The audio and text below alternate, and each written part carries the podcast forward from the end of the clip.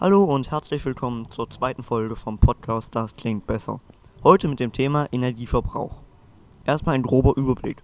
In Deutschland 2020 lag der Energieverbrauch zu 27% beim Verkehr, dies werden wir aber in einer anderen Folge besprechen, zu 28,5% bei der Industrie, 28,6% bei den Haushalten und 15,7% beim Gewerbe, Handel und Dienstleistungen. Ich beschäftige mich jetzt erstmal mit der Industrie. Da kann man durchschnittlich 20% des Energieverbrauchs einsparen, durch Erneuerung alter Technik und Instandhaltung dieser Technik. Außerdem kann man auch durch das Wiederverwerten von Energie Energie sparen, zum Beispiel durch das Nutzen von Prozess- oder Abwärme. Es ist aber von Unternehmen zu Unternehmen unterschiedlich. In allen Fällen würde es sich aber wirtschaftlich für das Unternehmen lohnen, da die Energiepreise aktuell auch steigen. Ich beschäftige mich jetzt mit dem Energieverbrauch in Haushalten.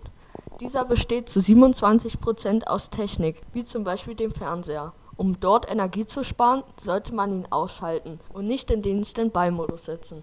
Zu 17 Prozent besteht der Energieverbrauch aus Kühl- und Gefriergeräten. Dort sollte man am besten moderne Geräte nutzen, die weniger Energie verbrauchen. Außerdem besteht dieser noch zu 13 Prozent aus Waschen und Trocknen.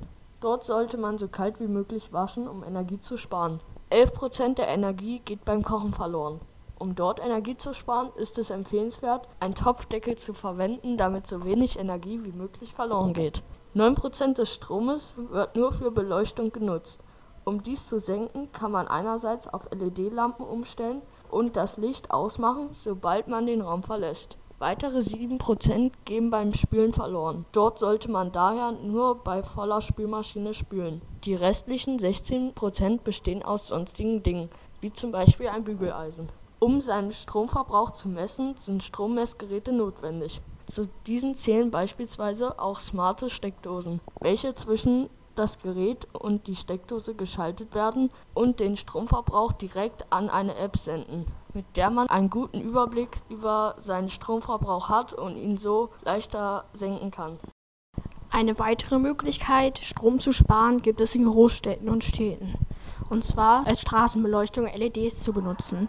LEDs haben nämlich viele Vorteile. Sie halten bis zu siebenmal länger als normale Laternen, das heißt weniger Wartungen, selteneres Auswechseln und weniger dunkle Wegabschnitte und obendrein einen niedrigeren Energieverbrauch. Außerdem erzeugen sie weniger ultraviolettes Licht, welches Insekten anzieht, und weniger Lichtverschmutzung durch die stärkere Dämmung von LEDs.